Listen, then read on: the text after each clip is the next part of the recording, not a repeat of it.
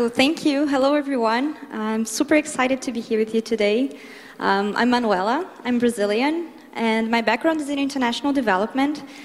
Um, I actually chose this path because I've always been passionate about bringing together people from all over the world to solve big global challenges. And um, I think that challenges is not something that we are lacking. Actually, on the contrary, we still have a lot of them. So those are what called wicked problems, or as uh, Navi Radjou, who wrote the book on frugal innovation called um, Planet uh, Problems Without uh, Without Borders.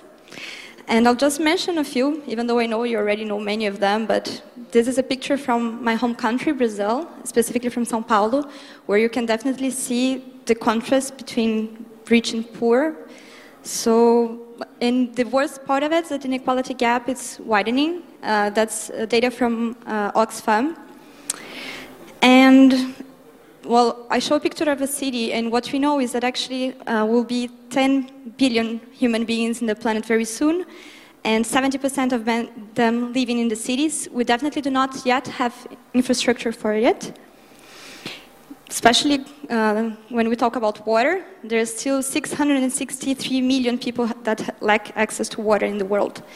And pollution kills 7 million people every day, and also 7 million is the number of hectares that are lost every year. Um, most of it due to animal agriculture. That's data from FAO. And the consequences of that go from CO2 level increasing, uh, soil infertility, lack of biodiversity, um, and so on and so forth. So Kate Raworth made this graphic that maybe some of you already know, uh, building on the planetary boundaries, which are those that we were not expected to trespass, but unfortunately we already did in many of the topics. And she added to that um, the social boundaries that are actually you know, the part inside that we still shortfall.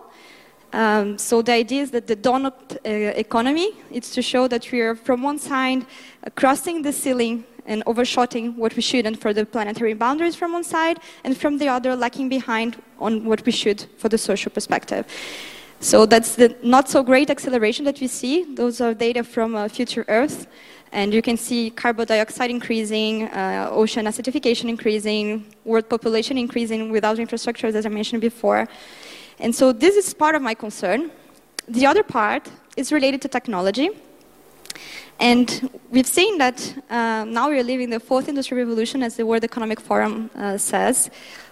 Biggest uh, impacts on society.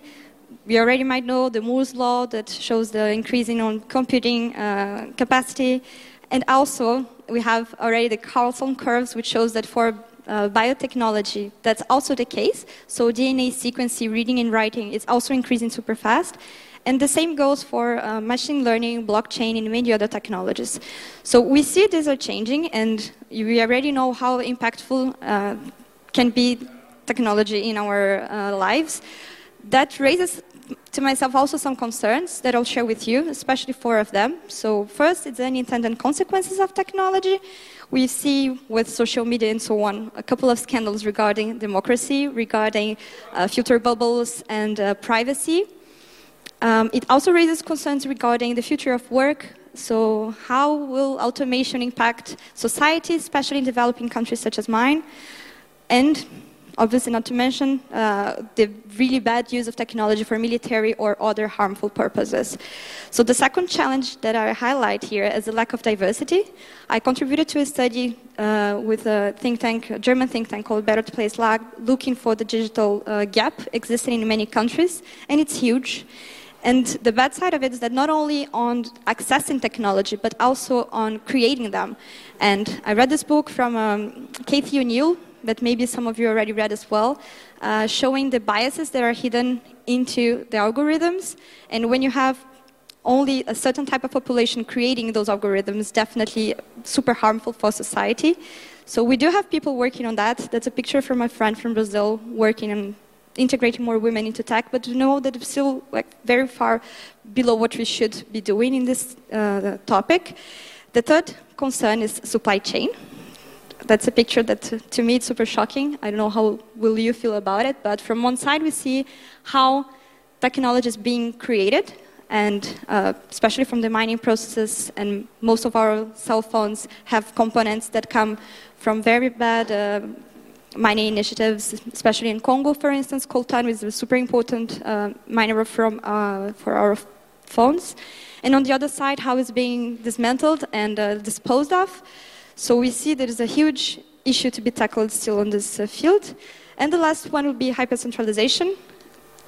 This graphic, I think, uh, talks by itself. Uh, the five big players on tech nowadays has a market cap which is bigger than many GDPs of nations. And uh, on top of that, we see gigantic funds now being raised, focusing and dominating a huge part of the market.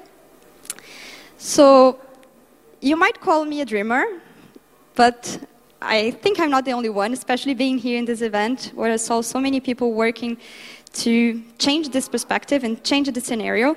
And what I feel is that it's still possible to use one acceleration to tackle the other and really do something good with technology because the impact that it has, it's, it's massive. And especially because now, I mean, since 2015, we already have a sort of a roadmap or a framework that we can use to tackle the global problems. So those are the Sustainable Development Goals that the UN uh, agreed on in 2015. And knowing that, and so trying to do something in this field, um, I kept on working and trying to gather more information on this uh, potential merge of tech and impact. And one of the, the things that I did together with an organization called OuiShare, based in France and in many other countries nowadays in the world, and uh, Open State, which is a German organization, we did a project called POC21, as opposed to COP21, which was a conference of parties in Paris, you know, the one that led to the climate agreement. So we did this proof of concept, that's what POC stands for. That was the 12 uh, projects accelerated in the Castle. So we brought together people from all over the, the world and uh, gave them access to a makerspace in order for them to provide solutions like a solar generator, water filter, and many others, showing that you can have a bottom-up approach uh, that is more decentralized, that is also more effective sometimes, and that can use tech to tackle big problems.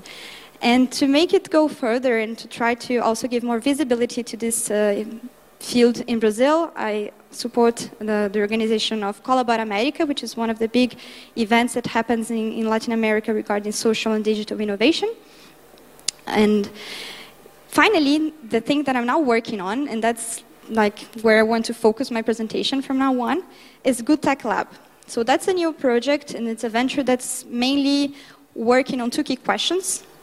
First, how can technology help us solve some of the world's biggest challenges? And second, how is the support uh, ecosystem for people working with tech and impact structured today? What are the opportunities and what are the challenges there? So in order to do so, currently that's a, a research initiative, we uh, secured some funding with a couple of partners to travel over the globe and interview our goal is to have 300 interviews by the end of the, of the research, which will be by September. We've already been to Latin America, Europe a couple of times, just coming out from Asia. Uh, a colleague has been to Africa as well, so the idea is really to have a global scope. And what I'll do today is to share some of the findings. Um, I will obviously not have time to share everything that I had the chance to learn for the past months, but I can at least spark a bit of your curiosity and invite you to go read the report that will be published by September with all them. And maybe to start, I guess one of the big um, one of the big ideas that came up to me were how many many people are already working in this field of tech and impact, and how many examples I could give. I guess here at Republica you already saw a few. I'll just concentrate in four sectors today. First, food and agriculture. Uh, on agri-tech, we see a lot of examples, especially in Brazil and Latin America, uh, Kirimo, AgroSmart, and many others working with data to uh, create to reduce water in the, in the, the, planting fields and so on.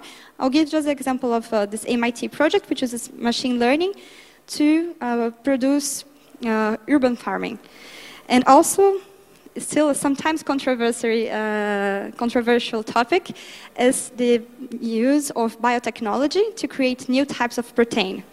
That's because we know how bad it is, uh, the way that we are consuming uh, meat today and fish and so forth. And there are many startups trying to tackle this problem using either uh, plant-based technology or totally synthetic, synthetic uh, products. Here I give some examples, finless food for fish, or also um, dairy products without milk. I mean, I have a couple of other examples I can share with you later on.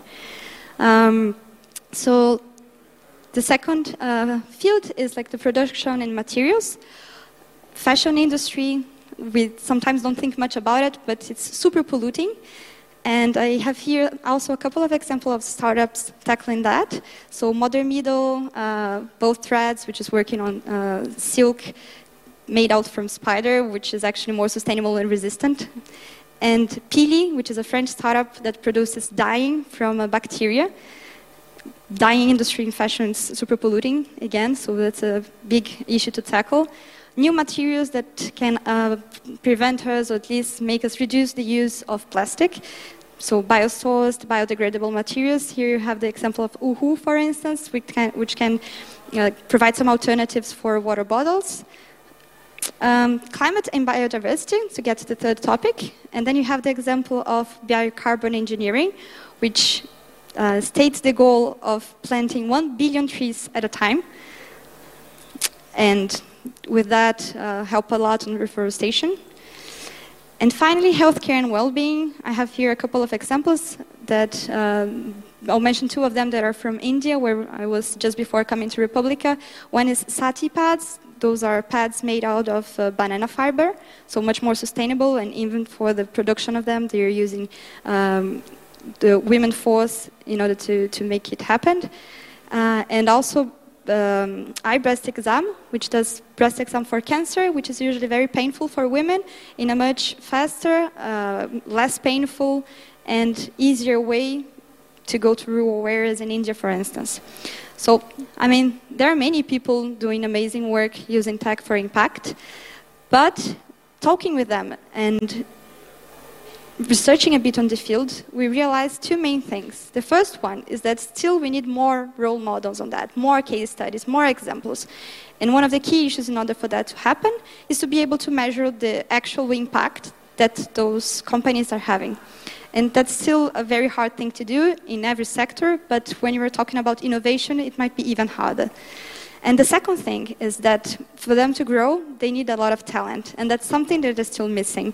From one side, because we need technical, we lack uh, technical um, talented people in, in general, right? So also like supporting more people to go to STEAM uh, areas, uh, have more people getting trained into coding, programming, and so forth. But that's not only that, you know. We also need for the technical people to have the social capacity of understanding what the problems are and how can they use their skills to really solve real problems to not go just for a techno push, but really to think about problem pool of the solutions. So that's the second big challenge that we face. And then I'll go now for the support ecosystem. That's the second thing that we've been researching. So the first, how can tech provide solutions for uh, big global challenges? The second is how is this ecosystem structured? What is still lacking in there? So we interviewed more than 200 uh, players from uh, from the impact sector and non-impact sector to understand what is happening out there. So investors, accelerators, incubators, some corporates.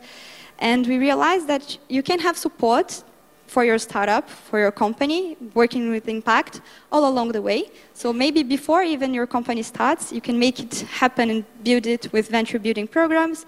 You can then go to a seed accelerator that will support you with mentorship, sometimes with funding, or even to growth programs when you already have a big uh, company that wants to scale to tackle billion people, have billion customers. Then you can choose the support in order of your vertical as well, so to get the support more customized for you regarding the technology that you're using. Here you have some examples of deep science ventures, which obviously focusing on science, but also on industries. Uh, Rockstart, for instance, they have programs on food, programs on energy, so it depends a little bit on what's the sector that you're looking at. And even if you prefer not to have the traditional company format and would rather stay for an NGO, there are accelerators working on that. I just spoke recently also in India with this one that supports uh, NGOs to grow.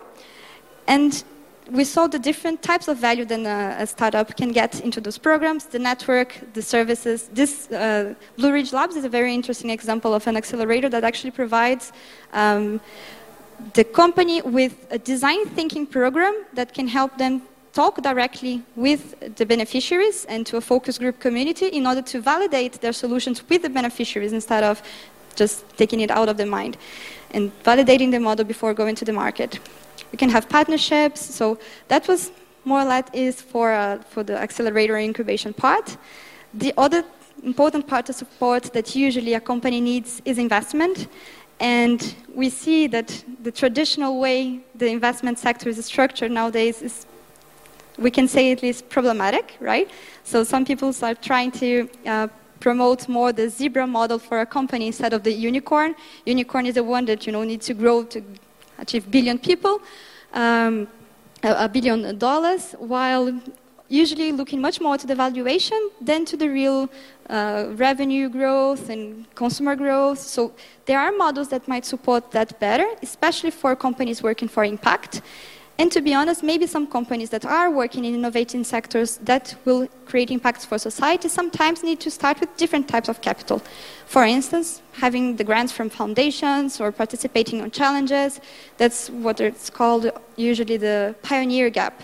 So to overcome that, you can get different types of funding, and nowadays there are many types of funding that are available in there, in between, and some more traditional ones that are tweaking also their model in order to adapt and provide the solutions that are the investment that is needed for, for companies. So Village Capital, for instance, is tweaking a bit the model on the selection process in order to be more diverse. Uh, their portfolio, Global Innovation Fund also does um, different types of investment. Vox Capital put the carry interest conditioned to the, to the impact that their company have. So they will only get an extra benefit if their companies that they are investing on do create an impact. So there you see many you know, adaptations and innovations in the investment model that are also supporting this trend of tech and impact. But still, having all that, how can we really connect this ecosystem, right? It's so broad. There's so many people all over the world working with acceleration, incubation, investment. How do we connect all that? That's still a big question, an open one. And the second question that states, and that would be my big learning as well, is how can we create still new tools to support investment on companies really working to create impact. So, um, the idea beyond Good Tech Lab is to tackle those issues that I mentioned impact management for innovation, tackle the shortage of technical challenge, connect international ecosystems, and eventually provide new investment tools.